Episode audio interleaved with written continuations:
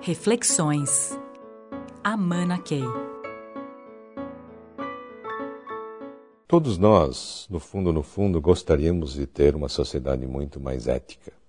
Podemos usar de vários métodos, alguns métodos até mais agressivos, para restaurar a ética, ou uma forma muito mais harmoniosa de se chegar lá.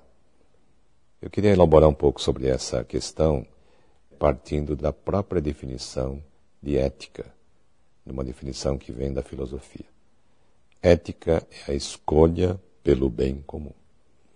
Se eu parto dessa definição, nós temos no dia a dia uma série de comportamentos não éticos, muito sutis.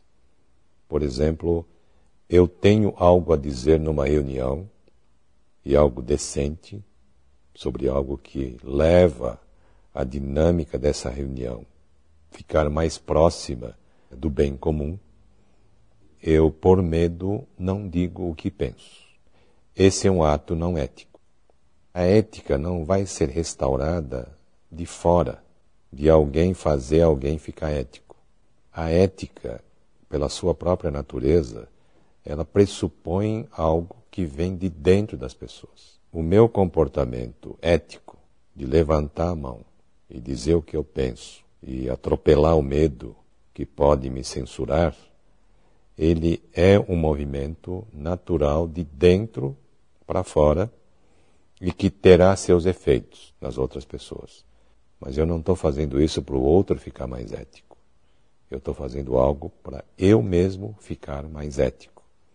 Esse conjunto de ações que vem de dentro que faz com que o grupo como um todo passe a, a adotar comportamentos mais éticos de uma forma absolutamente natural. Porque cada pessoa testemunhando um ato ético, de uma pessoa que disse o que tinha que dizer, atropelando o medo que sentia, esse é um exemplo interessantíssimo que mexe com as pessoas. E isso que talvez leve as pessoas a dizerem: puxa, o cara conseguiu superar o medo e disse tudo o que tinha que dizer, eu acho que também posso fazer isso. Então, não é que alguém está mudando alguém por métodos violentos, mas o comportamento ético que vem de dentro, que gera um efeito viral na sociedade como um todo. É esse tipo de percepção que mais precisamos em nossa própria sociedade, porque é muito fácil você apontar o dedo sobre coisas não éticas mais escandalosas que você está vendo. O grande ponto no qual precisamos concentrar nossa atenção é compreender mais as pequenas coisas não éticas que ocorrem no dia a dia e nem sequer são tarjadas de não éticas, como esse ato de omissão, ver algo errado acontecendo e me omito finjo que não vejo. Todos esses são atos não éticos.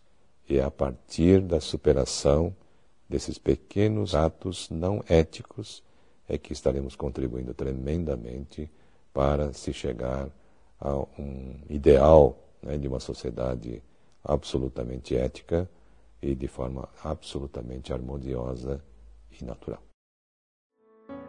Reflexões. Amana Key.